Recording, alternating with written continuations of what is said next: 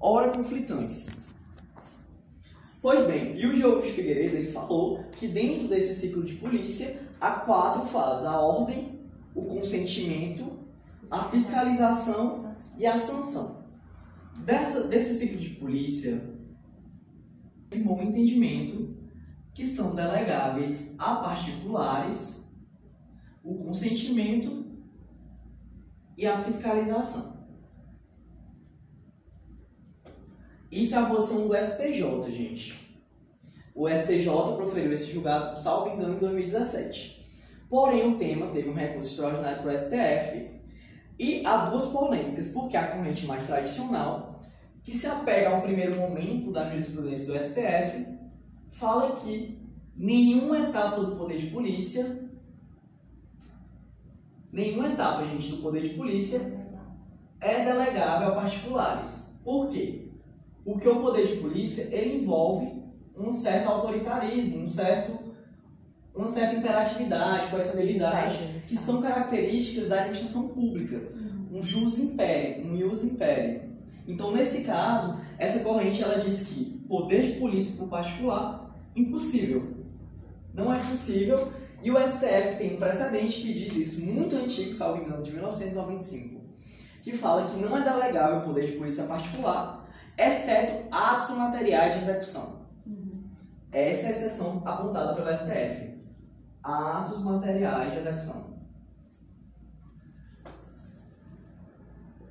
Só que essa corrente, gente, ela é contrária, segundo Binnengoen, ao pragmatismo administrativo. Porque o que, que acontece?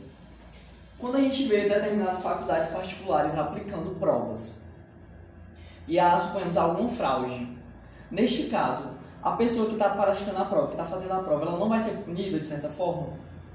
Ela não vai ser uhum. apreendida de um modo e levada depois até para a apuração de eventual crime em uma uhum. delegacia e, consequentemente, pelo Poder Judiciário? Vai. Então ele diz que há algumas atividades que, embora privadas, também têm certa carga de autoritarismo. Mas acontece que nesse caso, eu acho que quem, quem vai tomar as medidas, a, a sanção é, é, judicial e tal, é o Estado, que é titular. Mas isso não tira o caráter de uma auto-executoriedade de certas medidas pelo particular, certo? Por exemplo, não, não tira quando há, digamos, um, um uso de direitos autorais. Uhum tem uma entidade privada associativa que ela recolhe valores decorrentes da reprodução de obras autorais, certo? Uhum. Eu não lembro o nome da entidade agora, mas é uma associação privada. E, e, e caso, por exemplo, haja violação desses direitos autorais, não haja um pagamento de certos valores, essas entidades elas também exercem certa autoridade. Elas podem cobrar, podem impor multas. Então, na prática, a gente percebe... Mas é decorrência, eu acho que de, de, de uma relação privado, contratual. Eu acho que isso Eu acho que é você a crise dos paradigmas do direito administrativo, né? A é. supremacia do privado. É, eu acho que é complicado. aponta na obra justamente a teoria do fato administrativo, onde há uma crise dos paradigmas do direito administrativo e, portanto, nesse cenário, ele só fala que essa ilusão de que particular não exerce atividade com imperatividade, com coercibilidade. Ah, entendi com, agora com, o ponto. É o ponto que ele está demonstrando que na prática esse entendimento do STF tradicional ele não vigora mais na realidade de hoje. e outra coisa, obrigatório do público privado. Justamente. Né? As multas aplicadas pela BH Trans, esse passivo, o, o Estado vai devolver essas multas? Eu acho que é, é complicado. É, sei, é, né? é basicamente isso. Ele fala desse giro pragmático do direito administrativo para tirar essas concepções doutrinárias da nossa cabeça de que poder de polícia é algo exercido só pelo poder público. E ele demonstra isso pela, teo, pela prática administrativa. A gente for analisar, tem particulares exercendo atividades com autoridade em qualquer ramo que seja. E se, inclusive, um particular pode exercer atividade privada com certa autoridade, porque a gente vai dizer que a empresa estatal não pode fazê-lo? Que é o caso da BH Trans que é empresa estatal e é privada, mas que exercia o quê? Exercia consentimento e fiscalização. Perceba, no STF, na repercussão geral, ainda não se decidiu, primeiro, se pode realmente esse consentimento e fiscalização por parte do particular, para o STF ainda não tem manifestação quanto ao tema.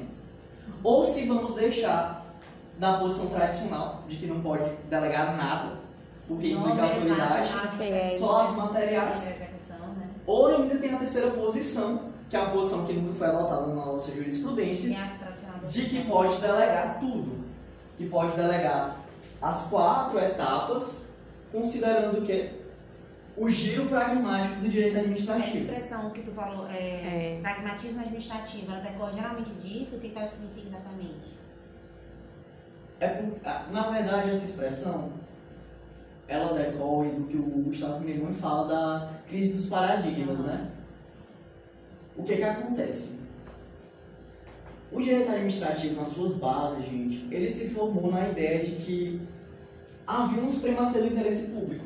A base do direito administrativo se baseia na relação antagônica entre o particular e o poder público. Então, dizia-se que se o Estado ele tem que garantir o bem comum, necessariamente ele vai, por vezes, sacrificar a liberdade individual para fazê-lo. Só que o Binimon fala que é contraditória essa teoria da supremacia do interesse público, porque como é que o resultado de uma ponderação vai ser estabelecido previamente no próprio princípio? Vou traduzir melhor. Supremacia do interesse público sobre o privado.